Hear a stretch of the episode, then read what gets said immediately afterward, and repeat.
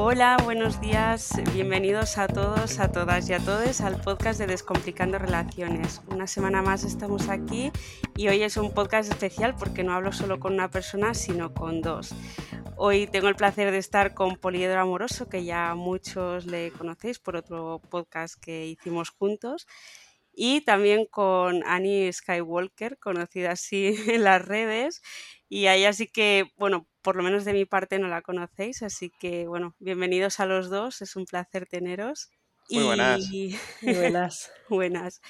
Y bueno, y si mm, quieres presentarte un poco, Ani, para que todos los que nos escuchan te conozcan. Vale.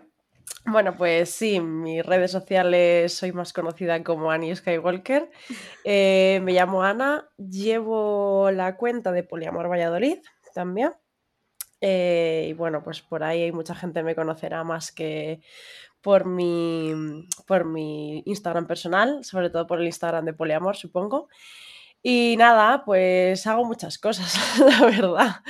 Eh, también como poliedro hago, bueno, hacía, porque ya no tengo ni tiempo, eh, streamings en Twitch, me gusta mucho el tema de los videojuegos, y bueno, hablar en general sobre todos estos temas, dar visibilidad a LGTB, feminismo, poliamor, todo eso pues también me encanta. Y bueno, pues llevo en el poliamor, pues diría que ya casi cinco años, cuatro años y pico. Y nada, pues eh, lo que quieras saber, pues yo acepto preguntas de todo tipo. ¿Y cómo, cómo empezaste? O sea, ¿cómo te diste cuenta que, el poliamor era para ti?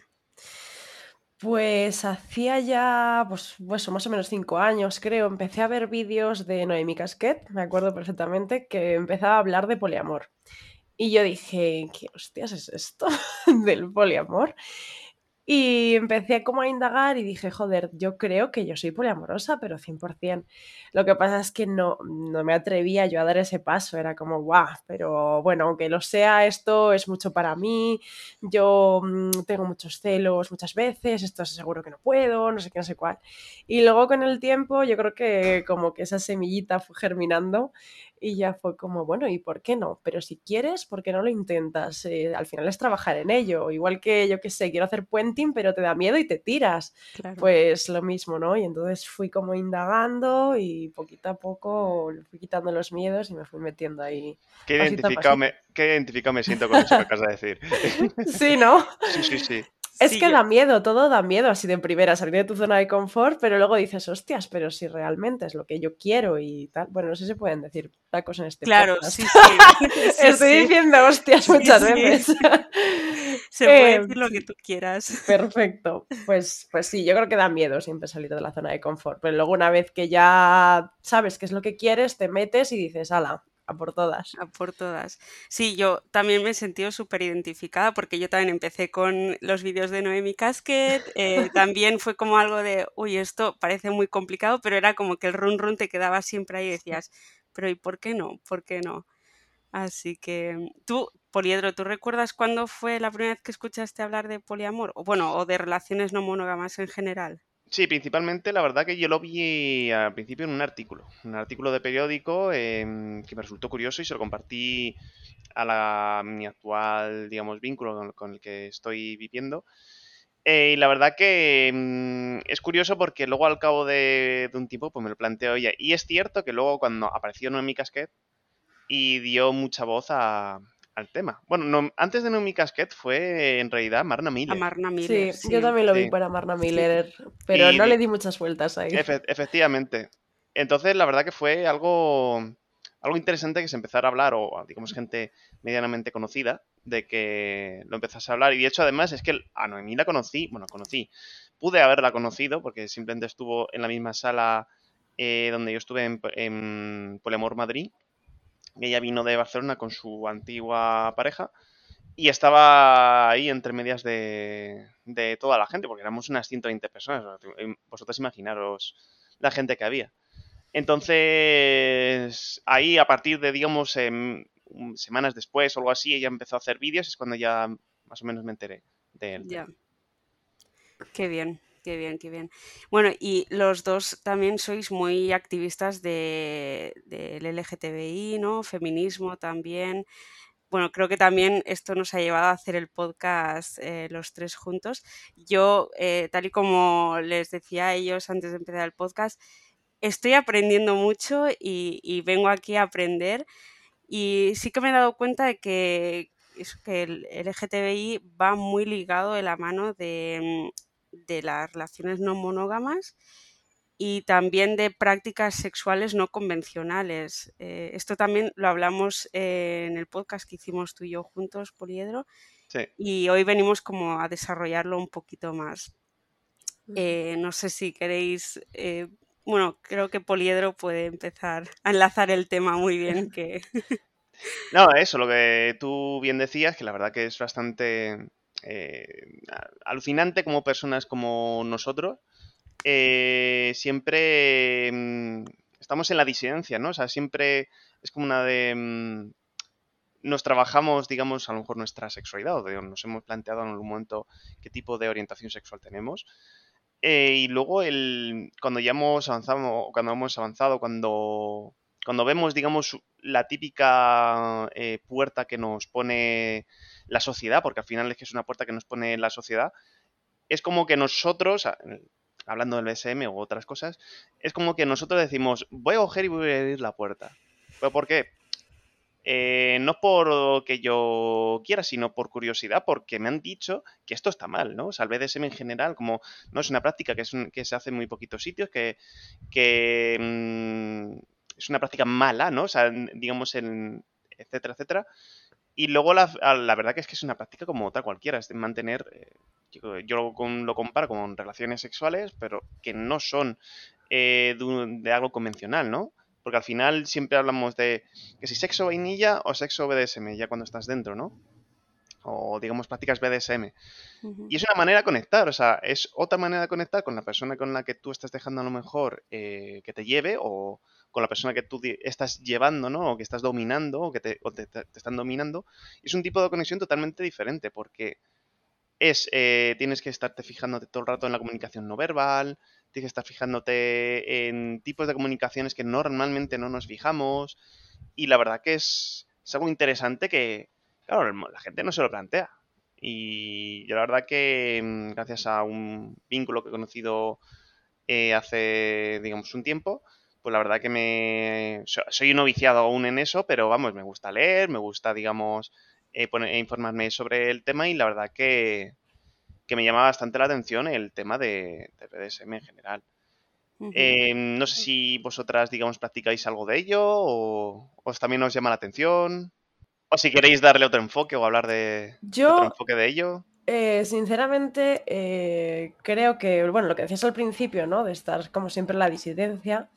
Eh, yo pienso que al final el tener, bueno, ya no sé qué es, eh, qué va primero, ¿no? Es el huevo o la gallina, pero es como si al tener la mentalidad abierta te replanteas muchas cosas, entonces te replanteas tu sexualidad y entonces ahí piensas, pues es que a lo mejor no soy hetero, no, o sea, como que te sales de la norma y ahí ya también vas explorando tu sexualidad, pues es que a lo mejor esta manera que me han dicho de, ese sexo...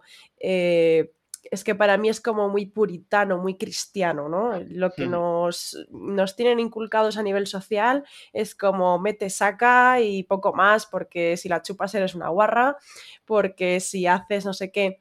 Pero bueno, también luego esto da para tema interesante, porque luego también si no la chupas eres una estrecha, si haces no sé qué, no sé cuál, es como todo y nada a la vez y se te va a criticar por todo, sobre todo si eres mujer. Pero bueno, el tema ese del BDSM, yo creo que yo llevo practicándolo mucho tiempo sin ser consciente de que era BDSM, que eso Efectivamente que muchas veces tenías prácticas de, yo qué sé, tema de bondage, de, pues es que yo cuando era más pequeña, y yo qué sé, como mi primer novio, pues probamos a ponernos unas esposas, a atarnos, a no sé qué. Y luego como que vas probando cosas, y pues con no sé quién es que tuvimos la dinámica de, pues yo qué sé, un poco más dominante o no sé cuantitos. Y todas esas cosas no le pones un nombre, pero luego cuando lo vas viendo dices, hostia, si yo realmente llevo practicando BDSM desde que tenía 20 años o lo que fuera, ¿sabes? Entonces, bueno, también otra cosa dentro del BDSM, que también pienso que es eso, al final, cuando tienes mentalidad abierta, pues como que vas a eso, pero también creo que hay muchas cosas arraigadas de que todavía hay muchas mujeres con rol de sumisión total y los hombres dominación. Y pienso que eso poco a poco, espero, bueno, espero. A ver, cada uno obviamente desde su deseo lo que quiera, ¿no? Pero por lo menos que se replantee la cosa de decir, ¿por qué? ¿Sabes? ¿Por qué yo como mujer suelo adoptar el rol de sumiso y por qué yo como hombre suelo adoptar el rol de, dominante, ¿no? Eso también daría para otro debate. Da para muchos debates esto. Y también creo que es interesante que alguna vez intentemos ponernos en, el otro rol, ¿no? Solo por probar, por ver qué, qué es lo que pasa, ¿no? Eh, es cierto que yo, por ejemplo, toda la vida me he considerado sumisa por ser mujer y el día que dije, no, pues ahora voy a, hoy me voy a poner en plan dominante a ver qué, qué, qué ocurre. Y es verdad que fue un día que también disfruté mucho y a raíz de ahí pues dije, bueno, pues hay días que me siento más dominante y otras más sumisas. Entonces, bueno, eh, yo creo que es muy interesante el que probemos cosas nuevas y salir un poco de... Sí, luego ahí puedes decidir, ¿no? Si te gusta, no te gusta. Eso es, pero con criterio, porque mucha gente dice, no, yo soy así, pero eh, no han probado otra cosa. Y bueno, yo es verdad, eh, me he sentido identificada con lo que has dicho de, mm, pues eso, ¿no? Pues eh, jugar con las esposas, eh, atar en la cama, sí, pues estas cosas, eh, sí, claro, las llevo haciendo mucho tiempo, pero mm, yo creo que la gente también, el concepto que tiene del BDSM, bueno, aparte que no es solo lo que es el bondage, sino y la sumisión, entonces va como más allá, ¿no? Es decir, esto sería como el eh, el primero de, bueno, el primer trimestre ni, eso de la carrera del BDSM, ¿no? Eh, pero bueno, que yo también creo que mucha gente no lo prueba por el miedo a, que dirá la otra su pareja o sus parejas o, simplemente la gente con, la que se acueste. Y... que no hay, no hay, no hay espacio, o sea, hay muy poquitos espacios en los que tú puedas hacerlo sin que te juzguen. También, Sí, al final todo es comunicación y también, bueno, claro, yo es que esto lo veo a lo mejor desde el punto de vista de, mujer.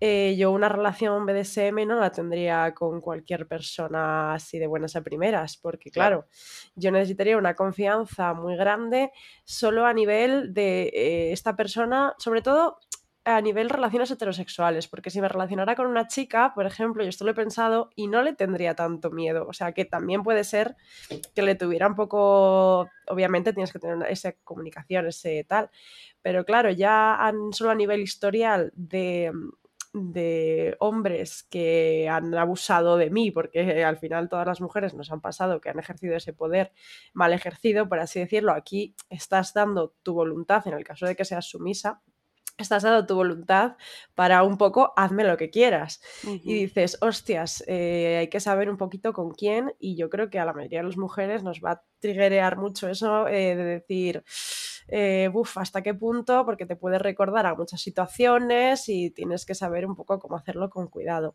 Entonces ya no solo que haya pocos espacios, sino que también probablemente haya muchas menos personas con las que tengas ese trato, esa confianza y te atrevas a dar ese paso. Yo en mi caso, por ejemplo, sí que es verdad que al contrario que la mayoría de las, de, las personas de, de, mi género, em, yo tiendo a ser dominante, que es algo como raro, pero sí que me gusta también esa parte sumisa, pero solo si tengo ese nivel de confianza muy alto de decir, es que confío plenamente en ti para dejarme llevar eh, en todo. Es decir, no hace falta casi ni... Mm, o sea, ya está el consentimiento tan arraigado de que, y el deseo, y me conoces tanto que no hace falta que diga nada. Es como ya sé que me vas a tratar como yo quiero que me trates, entre comillas, eh, haciendo lo que quieres conmigo. Entonces, bueno, eso es algo ahí. Yo creo que mm, existe, eh, hablando de en cuestión de sumisión y todo esto, em, existen dos tipos de sumisión, ¿vale? Que está la sumisión patriarcal o la sumisión que nos ha concedido eh, la propia, digamos, sociedad hacia el género, ¿no? O sea, diciendo que, entre comillas, que las mujeres son el cuerpo sumiso y los hombres tenemos el, cuerpo dominante. Eh, pero luego, claro, luego está eh, digamos, es el concepto, ¿no? Pero luego está el, que nosotros, digamos, querramos, bueno, en realidad son que, nosotros querramos em, ser sumisos o por propia elección, o switch, o ser dominantes, pero al final, normalmente en las relaciones como tal, si no quieres ser una cosa, o sea, digamos, tú en general, en tus días de juego, eh, tú tienes a lo mejor una preferencia, pero no siempre es así, o sea, siempre también va, va cambiando. A lo mejor mm, estás muy receptivo mm, al principio cuando empiezas con una persona, pero luego dices, mira, que ya me he aburrido un poquito de, esto, o vamos a calmar un poquito, y luego vuelves, o a lo mejor cambias totalmente de, de digamos, de parecer. Em, pero lo que, todo, lo que sobre todo juega un montón en este tema es la sumisión patriarcal, que siempre hemos, querido, hemos creído que, que las mujeres son el, cuerpo sumiso y es que la verdad es algo, es algo que odio, es algo que siempre me ha chirriado y desde que cada vez que he ido descubriendo más cosas y leyendo más cosas siempre he dicho, joder, me cago en la leche, porque esto funciona así. Eh, vas a los locales de, mm, de, este estilo, que aquí en Madrid hay unos cuantos, pero hay por lo visto unos cuantos bastante casposos, ¿vale? En el cual em, incluso hasta los dueños, ¿no? O sea, no es que participen, pero digamos que al final hace función de, de de redes públicas, no, redes públicas, no. Eh, relaciones públicas. Relaciones públicas, efectivamente. ¿Qué es lo que suelen hacer estas personas? No, dicen, eh, una mujer dominando, eso aquí en este local no, no se puede ver. O no, no, está bien. no te lo prohíben, pero es como de no, normalmente el hombre es el que tiene que dominar. Pero también habrá público para eso, ¿no? Eh, habrá, pero es el concepto que siempre, que siempre se ha mantenido. Y luego yo he dado con un, con un local en el que es discoteca, etcétera, etcétera. Aparte también tiene su parte de daño y tú por lo mejor puedes estar bailando perfectamente y a lo mejor que si te apetece, digamos, una sesión, a lo mejor que te estén, eh, yo, zurrando o, cualquier cosa, pues perfectamente puedes. O sea, mm, ahí es, un lugar en que incluso eh, hay sonoridad. O sea, la sonoridad es una palabra que se utiliza entre, mm, entre mujeres, ¿vale? Eso sí que es verdad. Pero vamos a compararlo, digamos, en este tema, de decir, eh, a lo mejor te están dando a ti o a otra persona o lo que sea, tú a lo mejor estás disfrutando de ver cómo está, mm, cómo está recibiendo una persona una humillación o lo que sea, pero aparte, yo al menos me preocupo por la persona, de decir, ¿estará bien? o tal. Y a, mí alguna vez me han preguntado, oye, ¿estás bien? Tal, etcétera, etcétera. Y yo también, o sea, no sé, es, es diferente. Es, es, es, un mundo es un mundo bastante... Mm, joder, pero qué peligro, ¿no? Que exista este tipo de gente en esas relaciones que al final son tan... O sea, son peligrosas mal utilizadas. Saber que mm. al final todas, ¿no? Pero esta yo creo que especialmente porque te vuelve especialmente vulnerable. Sí. Entonces, que exista este tipo de gente tan casposa, como dices tú, que te diga que esto no, pues a saber qué, harán. Estas cosas me recuerdan pues más rollo porno mainstream, en el que una mujer es humillada eh, y, a un, un, tío le pone eso, humillar a una mujer, pero no por el hecho de que ella esté disfrutando también por ese tipo de prácticas, sino en plan de a mí esto me la suda, lo que esté pasando ella, a mí me gusta ejercer este poder sobre ella y humillarla y punto. Entonces ahí me parece que es peligroso, pero bueno. Pero yo, yo os quería preguntar a vosotros que conocéis más del, mundo, eh, yo siempre que he leído, eh, bueno, yo soy curiosa, pero luego a la vez me da miedo, ¿no? Y esto que, has dicho de que hay muchos locales en que se aprovechan también de estas personas que no, que no tienen experiencia y demás, que, que hacen como un ¿cómo decir? Como una... Como ellos son los dominantes y te tienen que dominar y tú tienes que ser sumisa y no decir nada, se aprovechan de esta situación. Mm. ¿Esto realmente pasa muy a menudo? A ver, en teoría no debería de pasar.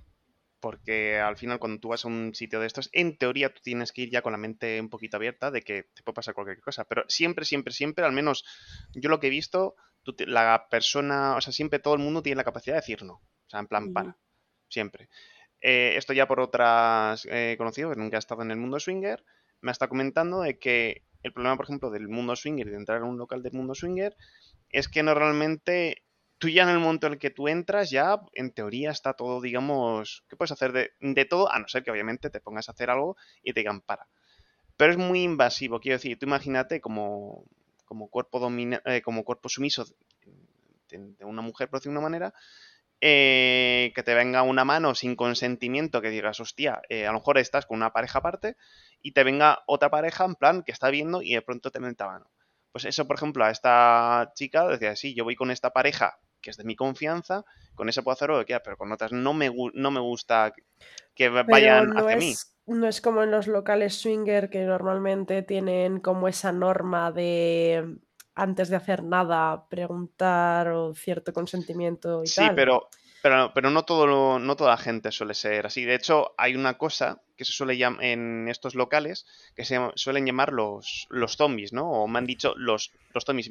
Siempre hay una persona o así que están así como viéndote, en plan como muy lastivo, etcétera, etcétera, que pagan simplemente por, por ser boyeros, pero de una manera muy creepy.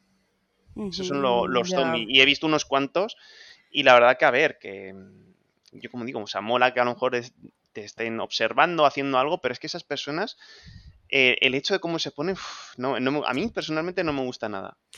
Ya, es que ahí entramos en un terreno muy farragoso, yo creo, es en el... Em, queremos eh, esa libertad sexual, que obviamente está muy bien, pero claro, partimos de una base social que está mal. Entonces es como si tenemos, obtenemos esa libertad sexual, ese espacios para BDSM, eh, aquí pues podría entrar el tema de locales swinger y demás, pero la sociedad y la mentalidad de la gente no ha cambiado, entonces eh, se va a convertir en unos espacios nada seguros al fin y al cabo, porque es como yo quiero esa seguridad, pero sé que no lo voy a obtener. Eh, entonces dices, ¿qué hostias hago? me monto una fiesta en mi casa con la gente de mi confianza. Efectivamente, hay mucha gente que hace eso y me, parece, me parece una mierda, porque es una mierda, porque dices tú, joder, o sea, que costará eh, entender el puto consentimiento de una vez y entender ciertas cosas, pero, pero dices, mira, si es que al final es la mejor opción, porque visto lo visto, mm, pues mira, me monto una fiesta en mi casa, gente que de mi confianza y demás, y, y ya está.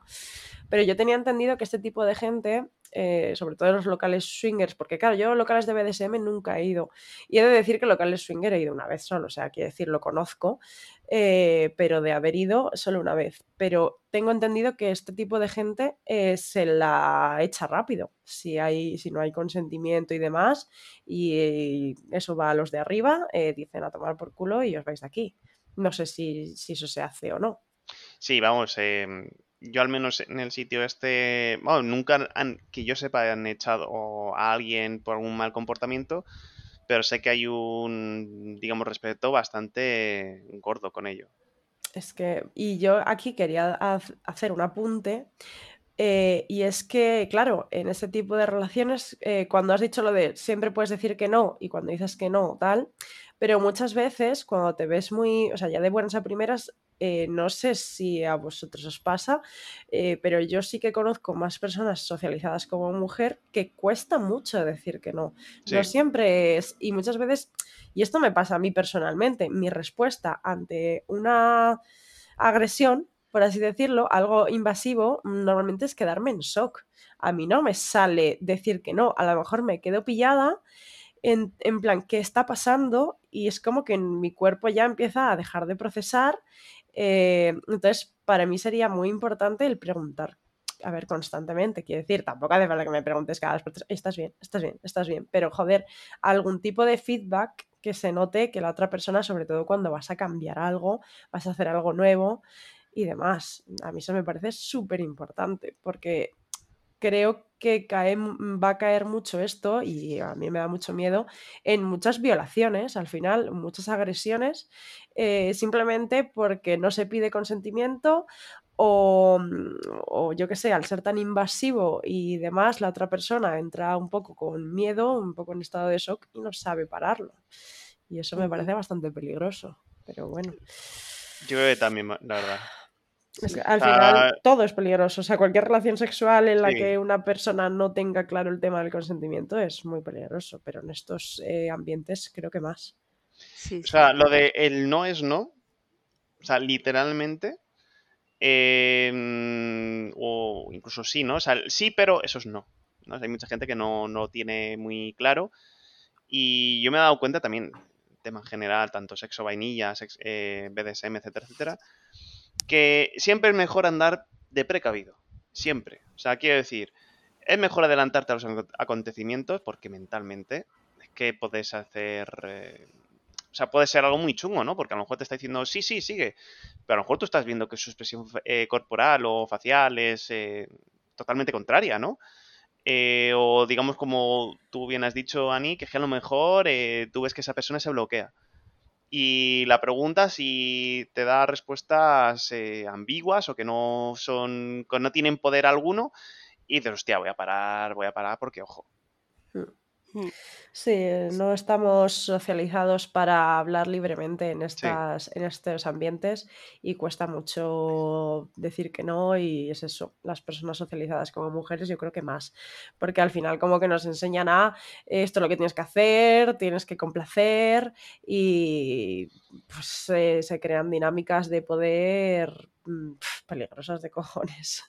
Y, yo creo que también eh, el, hecho nosotras, las mujeres, decir eh, no, eh, no lo tenemos nada integrado en nosotras. Es decir, es como que estamos tan acostumbradas a tener que decir que sí que a la hora de decir que, no, nos sentimos fatal y encima si decimos que no, luego nos, nos, vemos en la obligación de decir lo siento, lo siento, sentirte culpable, eh, creo que es como algo que, necesitamos cambiar ya y, que yo lo he visto a lo largo de mi vida, desde que tengo mm, vida sexual activa, eh, que todas las veces que he dicho que no, porque realmente muchas veces he dicho que sí, queriendo decir que no, y las veces que me he atrevido a decir que no, luego me he sentido fatal y con, muchísima culpa y... A eso mismo se llama dominación social. Yo eso tiene, tiene un propio nombre.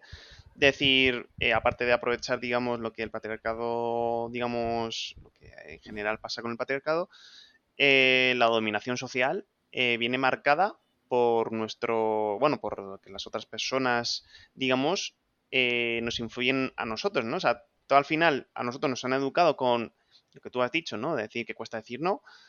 Entonces, la gente social dominante eh, lo que hace es valerse de eso, de ese, digamos, de esa, mm, de esa manera social que nosotros tenemos de ver la vida, se vale de, de dominarte de cualquier manera para conseguir esas personas lo que quieren. Sí, sí, no, totalmente. Es que al final eh, la educación que recibimos es tan diferente, es como mm, a los hombres es más porque la sigue la consigue, tú insiste, eh, pide perdón antes que permiso, cosas de esas. Y a nosotras es como, ay, pero ¿cómo no le vas a decir que no? A no sé qué. Venga, dale un beso a tu abuelo. Bueno, el chico puede no dárselo porque es un chico, pero tú, ¿cómo no le vas a dar un beso? ¿Cómo no vas a no sé qué? Y es como todo el rato nosotras en plan de tal, y si no haces esto, no vas a conseguir un hombre. Y si no haces esto, porque claro, ya partimos de esa norma heteropatriarcal en la que tenemos que conseguir un marido para tener, eh, para ser válidas, que es como nuestra meta en la vida, ser eh, esposas y madres. Y entonces, claro, al final te llevan por un camino de que no puedes decir que no a nada porque, porque siempre es algo, te va a pasar el arroz, no vas a encontrar a nadie mejor, y es que no sé qué, y venga, disfrútalo, no seas estrecha, etcétera, etcétera. Y te va a cuidar cuando seas mayor. Y, sí. claro, entonces es una educación en la que no podemos decir que no a nada prácticamente, es como eh, siéntete agradecida porque te dicen un piropo por la calle, siéntete agradecida porque este tío quiere estar contigo con lo pesadas que sois las mujeres, con lo que no sé qué. Y al final ellos es como súper invasivo, súper dominante siempre esa educación. Y entonces, claro, que al final se basa en eso, este sistema, en esas desigualdades tan grandes. Pero que dices, hostias, es que al final esto, si lo llevas a otros ámbitos más íntimos, pues es que se siguen perpetuando las mismas dinámicas. A la parte, digamos, de los hombres, lo que se le ha educado principalmente es a bloquear cualquier tipo de, mm, de personalidad, no de bueno, sí, de personalidad, eh, emocionalidad sensible, literalmente. O sea, tú no puedes llorar, tú no puedes estar, tú tienes que, ponerte de una manera en plan, digamos, fuerte y, mm. claro, si tú desde, un desde pequeño a ese chaval le vas educando con esas dinámicas, al final tú que eres una persona insensible. Que luego cuando eres mayor y, digamos, quieres a lo mejor tener una familia o lo que sea, esas prácticas también eh, las, eh, las absorbes tú y las sigues dando. Y es un problema que luego se extiende a, lo mejor al ámbito laboral, a lo mejor se extiende pues, obviamente en el ámbito de la pareja, ya con tu familia, eh, con tus hijos, o sea, ya de, como padre a lo mejor incluso lo transmites, lo puedes llegar a transmitir a tus hijos, ese, ese tipo de, personalidad y eso, el que no se pueda incluso hasta una persona de una edad temprana autodeterminar en su personalidad, eso también, ojo. Pues sí, estamos aquí entrando, nos estamos poniendo intensitos. Sí, sí, sí. Tal cual, algo que pensé que iba a ir más poliamor y relaciones, no sé qué, ¡boom! Hemos abierto el cajón de mierda. Que podemos, o sea, si queréis ahora hablamos más de poliamor. No, no, que está bien, ¿eh? O sea, a mí me parece muy importante, muy, muy importante hablar de estas cosas. Sí, Pero me ha resultado muy curioso cómo hemos ido llevando la conversación hasta aquí. Sí. Bueno, hemos dicho que veníamos a hablar de lo que surgiera. Sí, sí, ¿no? Tal cual. Sí, y em, habéis hablado del término vainilla y, eh, bueno, eh, para la gente que nos escucha que no está metido en el mundo del BDSM, eh, me gustaría un poco que mm, aclaráis qué es el término vainilla. Pues es lo más, en la parte más convencional de, del sexo, ¿no? O sea, el que a lo mejor puede haber, yo creo que cometemos ciertas dinámicas, como he dicho antes, Sani, de a lo mejor Em, ciertas cosas, digamos, no habituales, pero normalmente se centra en el mete-saca. O sea, lo más, digamos, el, fin o el fin principal es, es eso. y la diferencia con el BDSM es que normalmente eh, no hay, eh, al menos yo veo muy poquita genitalidad, o como se diga, y se centra más en, en algo mental principalmente, en algo mental que luego puedes llegar a transformar en físico, ¿no? O sea, de una manera u otra. ¿Tú cómo hmm. lo ves, Ani, en ese sentido? Sí, no, básicamente eso. Al final, un poco lo de vainilla viene un poco del término ese, ¿no? Del típico sabor de helado, tradicional. Un heladito de vainilla, ¿no? Pues viene un poco de eso. Pues todo lo así más tradicional que, que se ve, pues llegas, os coméis la boca, eh, no sé qué, metes saca y ya está, ¿no? Pues sería un poco eso, el más vainilla. Yo creo que sí, vamos, lo veo y igual. Si en una, eh, ahora hablando de una relación eh, heterosexual, si él se preocupa en que la mujer también pueda terminar, ya eh, es un vainilla plus, pero sí. pero sí que... Mm, sí, ya le llamarían eh, planchabragas o calzonazos o lo que fuera, en plan de, bueno, hijo, tú vas ahí, pues disfrutas y ya está. A ver, yo sí que es verdad, y yo no sé si es porque yo antes de relacionarme con nadie... Eh, es como que parece que hago un interrogatorio, o sea, no es así, pero yo, yo internamente, o sea, no hago interrogatorio, pero voy sacando red flags o no, en plan de, voy como pasando filtros, esto check, esto check, ¿no? Entonces sí que es verdad que no me he encontrado a día de hoy con mucha gente que se preocupe solo de sí mismo. Eh, sobre todo en, en, hombres, porque sí que es verdad que yo mm, cuando me relaciono con mujeres estamos como muy empeñadas y esto yo me he dado cuenta en satisfacer a la otra, eh, más que en, nosotras mismas. Y en relaciones con, hombres, últimamente, ya digo que no sé si es porque pongo filtros, pero sí que es verdad que no me he encontrado mucha gente que, que piense solo en su propio placer. De hecho, casi más hasta todo lo contrario, porque te diría que cuando ya son personas más deconstruidas, eh, yo creo que están como más pendientes de, la otra persona. Eh, pero bueno, al final si la cosa es disfrutar ambos y tener presente nuestro propio placer y el de la otra persona. O sea, al final es crear un...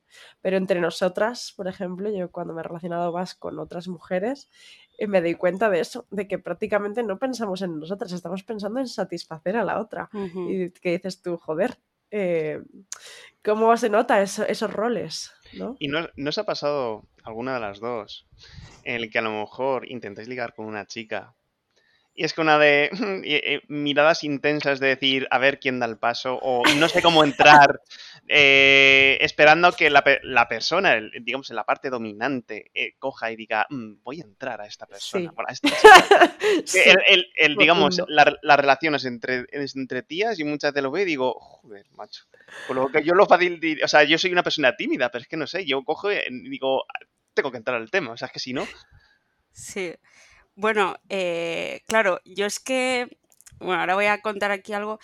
Eh, yo hace unos meses estaba conociendo a una chica eh, y yo nunca he estado con una chica sexualmente hablando y, y, y han pasado meses y yo he abandonado un poco la idea de estar con ella porque me da pánico, me da pánico a no estar a la altura.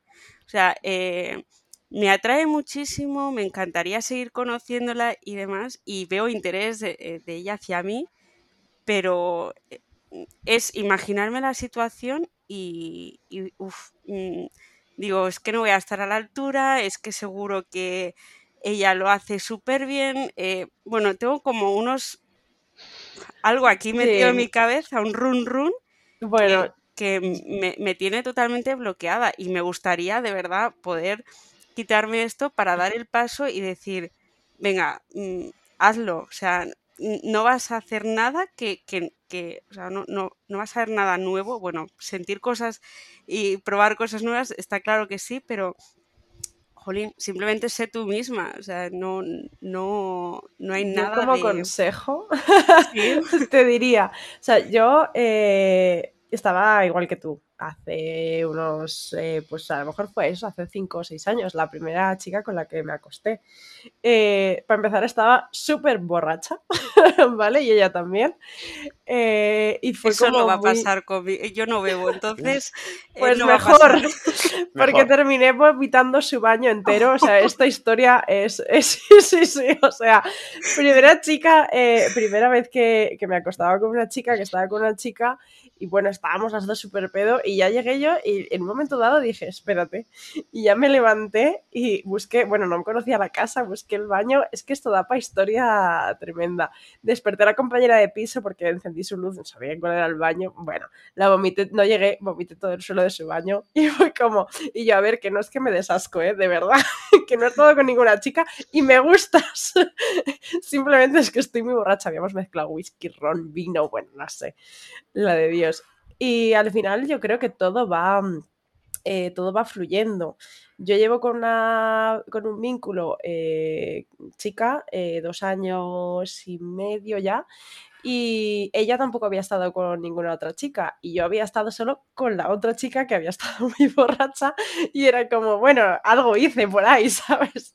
Al final yo creo que, no sé, no hay nada de que tener miedo, tú vas explorando cosas cada mujer es un mundo, cada, igual que cada hombre es un mundo, eh, cada persona es un mundo y es ir explorando y comunicando sobre todo y vas poco a poco y yo creo que la otra persona si ha aprendido a comunicarse de forma, vamos, en el sexo, pues te irá diciendo un poco lo que, lo que quiere, lo que no y, y demás. Y yo creo que al final va todo rodado. Que todo fluye, sí. sí. Sí. O sea, nos preocupamos mucho más de lo que luego realmente es, yo creo. Sí, soy consciente de ello, pero bueno, ya os contaré. Pero vamos, eh, yo con el desastre este de, de, la primera vez, yo creo que ya todo va a ir mejor. Yo te lo digo, más que a modo consejo, a modo, mira, a mí me ha pasado esto, así que podría ser peor. Sí, sí. Que al final los sentimientos cuando se nos ponen a flor de piel y cuando nos ponemos, digamos, en, en ese tema, en ese momento vulnerable, ¿no? Porque al final es un momento vulnerable en el que estamos ahí de, joder, esta persona eh, va a ser mejor yo que yo en esto, o lo que sea, es una de... Eh, nos olvidamos de que, a ver, tú has quedado con esta persona para intentar disfrutar. Pero claro, en ese mismo momento eh, nuestros prejuicios nos juegan una mala pasada. Hmm. Que nuestros prejuicios, o sea, nuestros prejuicios, perdón, son, son nuestro peor enemigo. Y la verdad que al final, eh, como no tengas, digamos, con esa persona, digamos, que crees ese, ese círculo de confianza, decir, oye, mira, me pasa esto. Que a lo mejor me cago y digo, hostia, he hecho para atrás. Eh, es que se nos pone delante de la cabeza y eso. No, y que de primeras no conoces a alguien y, puede salir mal, pues seguramente saldrá mal la primera vez eh, y la segunda puede que también, o sea, no mal.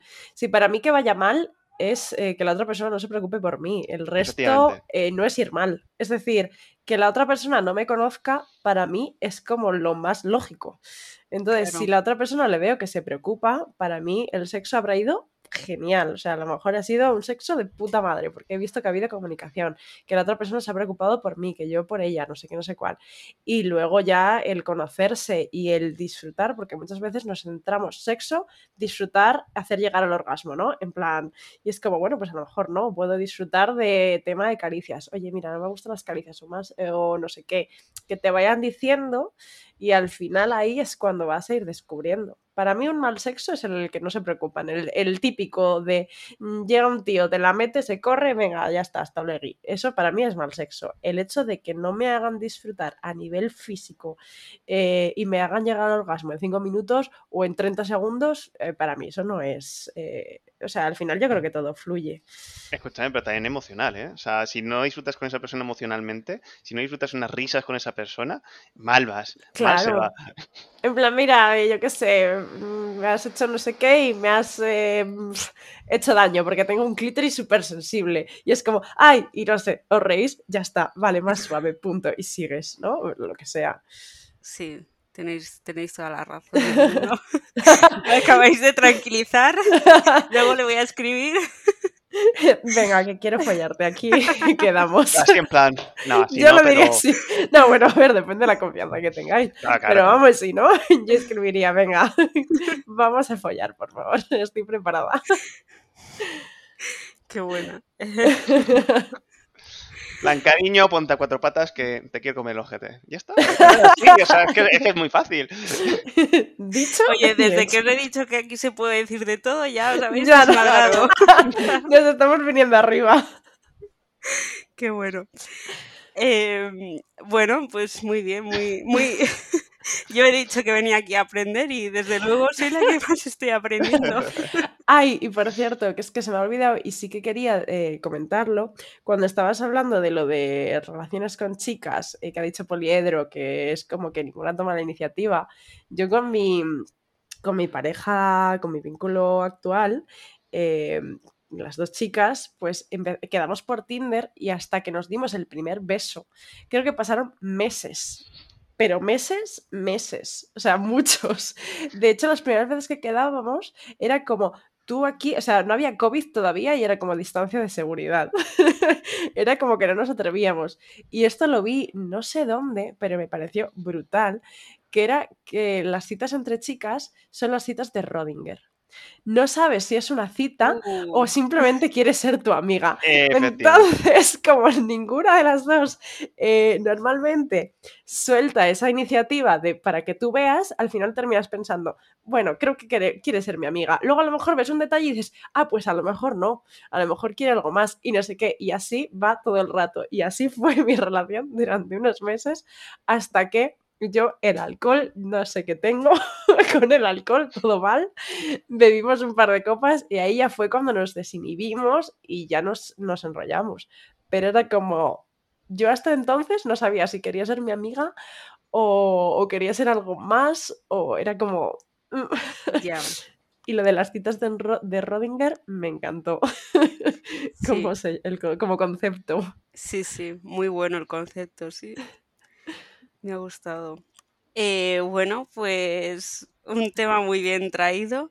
Eh, no sé si queréis hablar de algo sobre poliamor o lo podemos dejar para otro día, para otra charla y esta la vamos dejando por aquí. Lo que vosotros me digáis. Hoy el, el tema ha sido propuesto por Poliedro y yo me dejo llevar por lo que, lo que él diga y lo que Ani diga. Relación Bueno, de si, que- verse. si queréis hablar de, de ello, yo encantado. Yo de lo que queráis. Si queréis hablar de algo más, eh, perfecto. Y si queréis dejarlo otro día, también perfecto. ¿eh? O También, sea, sí. Yo sí Bueno, a yo- todo. Yo creo, eh, como normalmente hacemos podcasts más cortos y hoy ya nos hemos alargado un poquito, yo creo que esta es la excusa perfecta para que otro día volvamos a quedar los tres y hablemos de otro tema. ¿Qué os parece a vosotros? Me parece genial. Sí, vale, pues genial. Bueno, pues entonces con esto nos vamos despidiendo. Os quería dar las gracias a los dos porque ha sido una charla súper guay y, y bueno, y que de hecho yo he sido la alumna hoy. Bueno, siempre suelo ser la alumna, pero hoy más, con más razón.